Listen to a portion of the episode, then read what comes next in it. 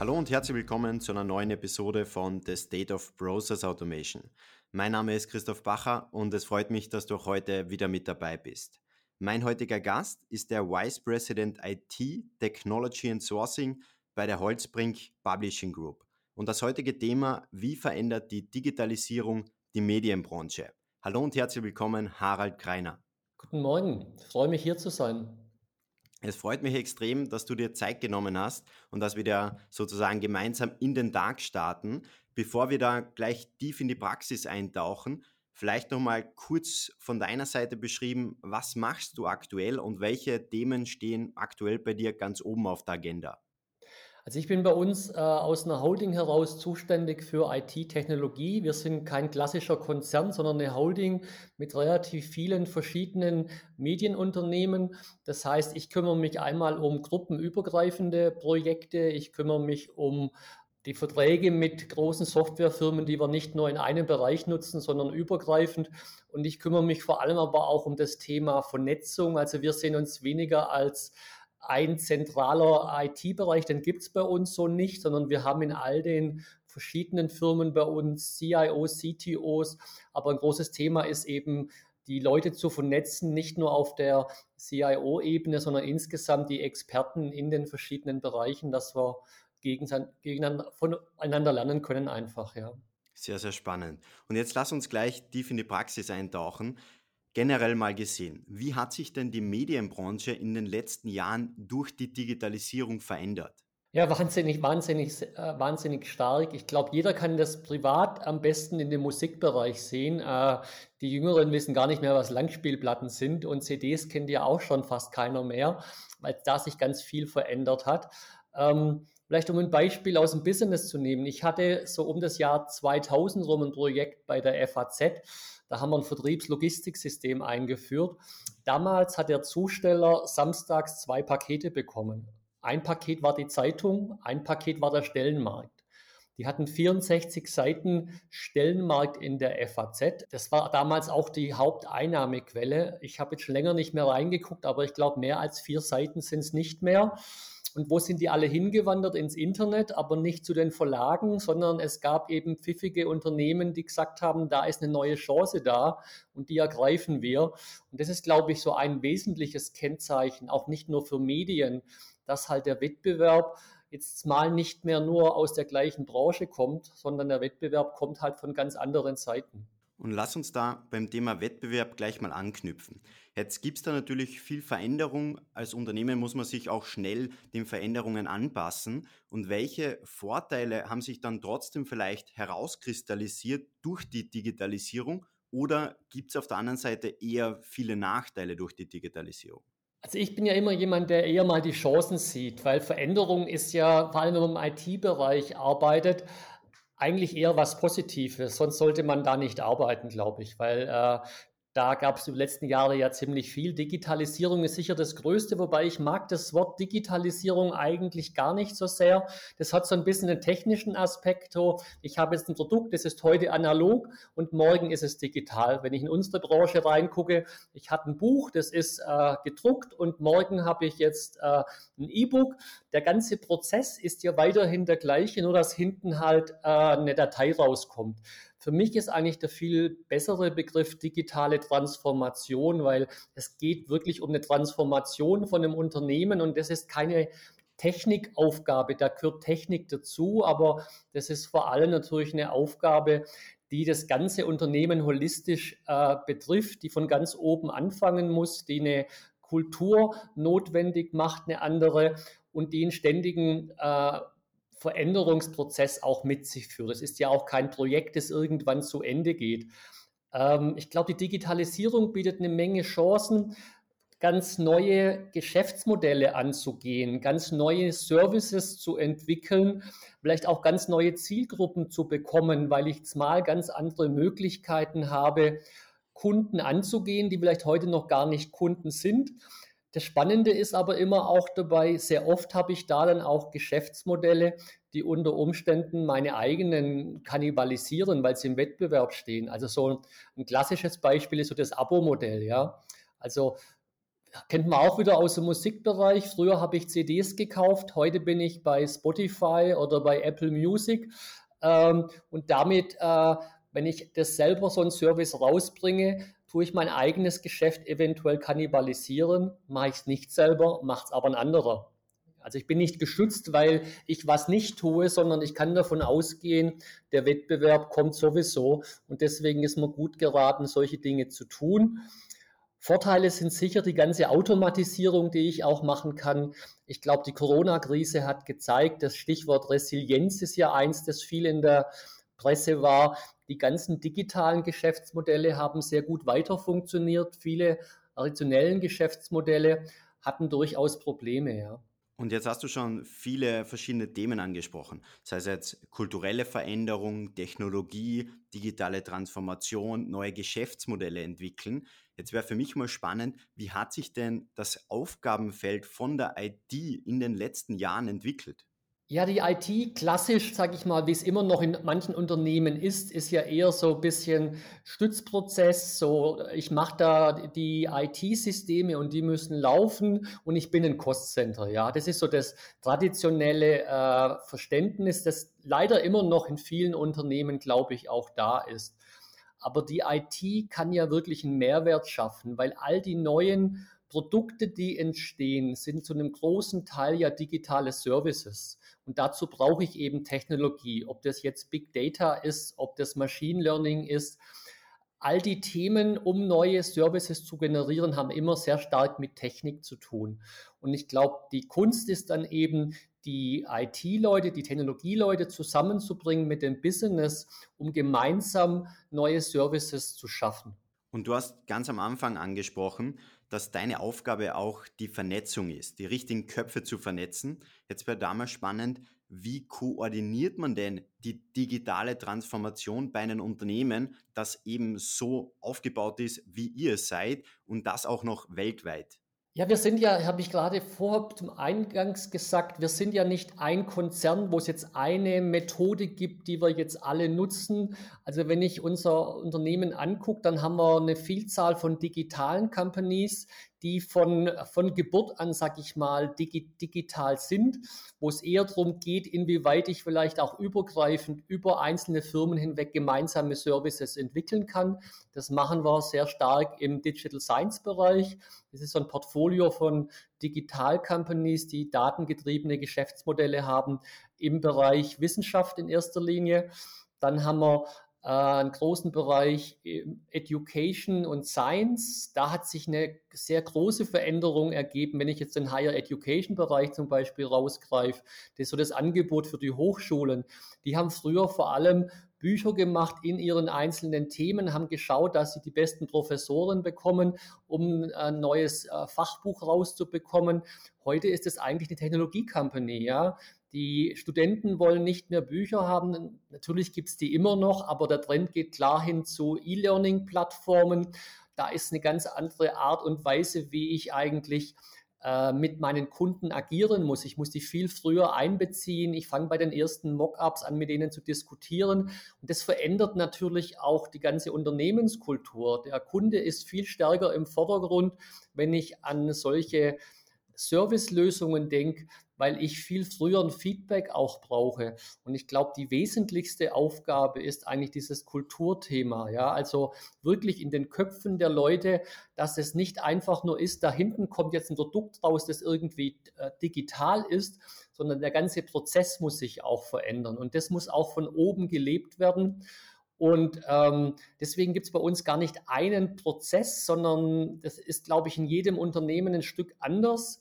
Wir haben aber, glaube ich, schon das Glück, dass unser CEO und unser Eigentümer sehr technikaffin ist, der das äh, extrem unterstützt. Ähm, der jedes Jahr bei uns, wenn wir einen Technology Day machen, wenn wir einen AI Day machen, dabei ist, der eine Keynote hält, der wirklich im Detail weiß, mit welchen Themen wir uns beschäftigen. Und das ist, glaube ich, eine ganz wesentliche Voraussetzung. Wenn ich es nicht von oben auch lebe, dann ist das ganz, ganz schwierig. Und nimm uns da jetzt nochmal mit auf die Reise rund um das Thema Kundenfeedback einsammeln. Du hast schon angesprochen, ähm, es ist natürlich wichtig, den Kunden in den Mittelpunkt zu stellen, da auch schnell ein erstes Feedback einzuholen. Wie geht ihr denn da genau vor, um quasi bestehende Geschäftsmodelle oder auch neue Geschäftsmodelle da eben Feedback einzuholen, um das Optimierungspotenzial schnell zu identifizieren? Also wir versuchen sehr früh, also in der Ideenphase schon wirklich die, die Kunden mit reinzunehmen.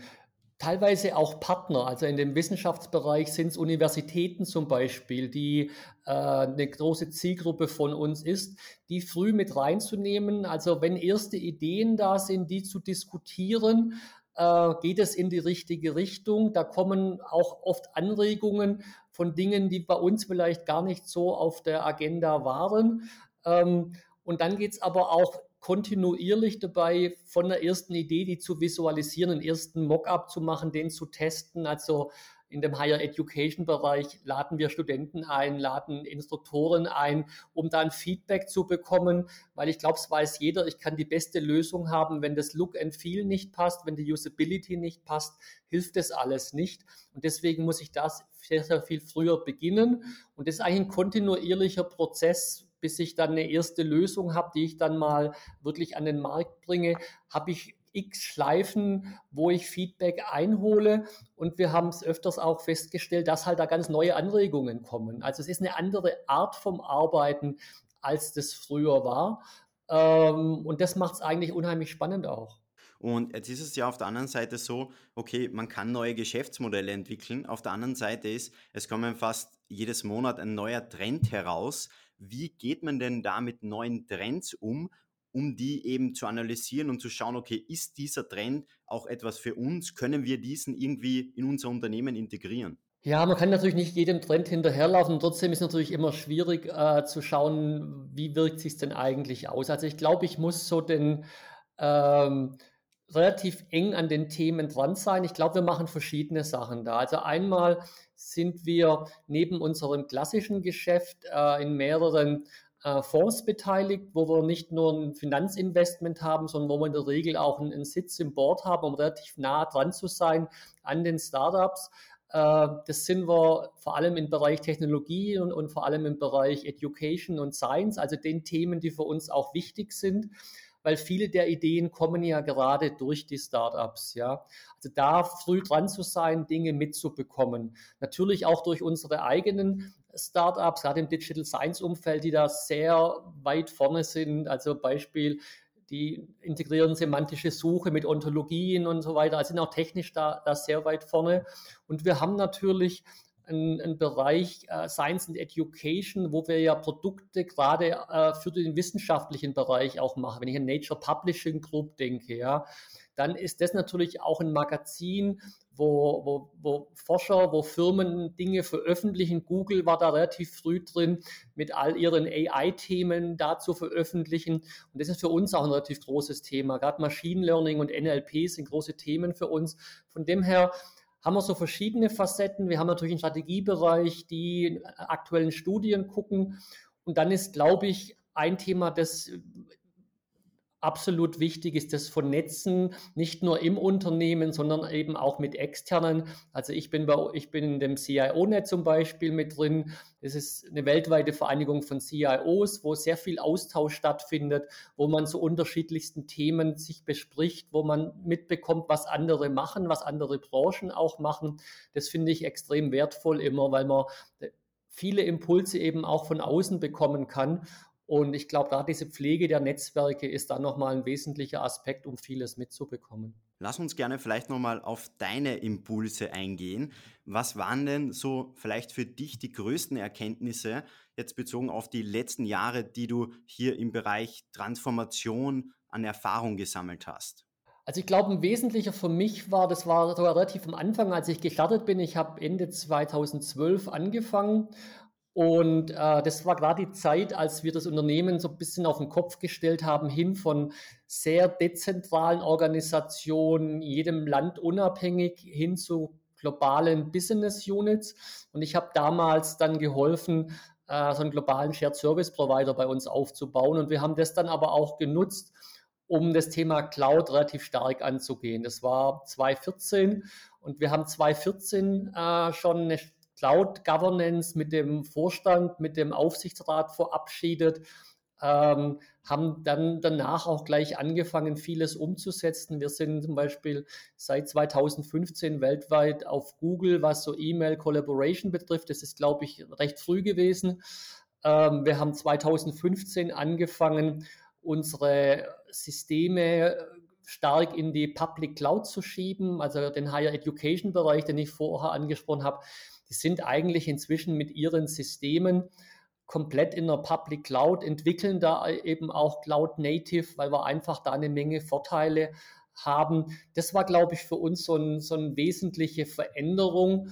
Ähm, wirklich Cloud First zu setzen. Das heißt nicht, dass alles in der Cloud ist, aber die Strategie ist eigentlich, entweder, wenn was Neues kommt, eine SaaS-Lösung zu implementieren oder zumindest den Betrieb in der Cloud zu machen. Wir machen relativ viel Softwareentwicklung, die ist in der Regel in der Cloud. Und trotzdem gibt es natürlich Ausnahmen. Äh, und es gibt immer noch, wie überall, so ein paar uralt Legacy-Systeme, die nach und nach eben erst den Weg finden müssen. Also das äh, schöne Stichwort Hybrid ist natürlich bis auf ein paar Startups überall zu finden, wo man schon ein bisschen länger unterwegs ist im IT-Bereich. Und das Thema Hybrid ist ja auch, auch, aktuell in den Medien sehr präsent, wenn es um das Thema Remote Work geht. Mix aus Homeoffice und Office. Und da wäre mal spannend, jetzt gar nicht so sehr, dass wir darauf eingehen, welche Tools verwendet ihr, sondern eher so von der Vogelperspektive. Welche Best Practices haben sich denn da vielleicht aus den letzten Monaten herauskristallisiert um Remote Work auch wirklich effektiv zu gestalten? Also wir haben das Glück gehabt, glaube ich, dass wir schon sehr, sehr früh in der Cloud waren und damit Videokonferenzen, Daten in der Cloud, äh, dass ich von überall her zugreifen kann und nicht jedes Mal über ein VPN äh, gehen muss, dass das eigentlich schon gegeben war. Aber auch da war es natürlich so, dass nicht jeder das zu 100 Prozent schon genutzt hat, sondern jetzt in, dem, in den letzten 18 Monaten das natürlich nochmal einen guten Push bekommen hat, gerade was so Videokonferenzen und so weiter betrifft. Also da war die Basis schon mal ganz gut. Ich glaube, ein Hauptthema war wirklich, dass man die Mitarbeiter da abholen musste, wo sie sind. Weil wir haben natürlich Mitarbeiter, äh, Mitarbeiterinnen gehabt, die kleine Kinder haben, die Homeschooling äh, hatten, die ähm, gucken mussten, wie sie das alles irgendwie organisieren. Also wir haben versucht, da eine Unterstützung zu bieten. Eine ganz äh, witzige Aktion fand ich. Wir haben äh, Mitarbeiter aufgerufen, die ältere Kinder haben, die dann äh, für ähm, andere kleine Kinder vorgelesen haben, mal eine Stunde oder so, damit die Mütter, die Väter da einfach mal da ein bisschen Entlastung hatten. Wir haben Yogakurse angeboten online. Wir haben organisiert, dass Leute sich zufällig äh, äh, dann remote treffen, einfach um dieses Treffen an der Kaffeeecke zu simulieren. Wir haben Leute aufgerufen, geht doch auch mal raus und macht halt jetzt die Kamera aus, macht nur Audio, dass ihr ein bisschen spazieren geht. Wir haben halbe, teilweise auch ganze Tage definiert äh, in einzelnen Bereichen, wo man keine Meetings hat, einfach um an Dingen zu arbeiten.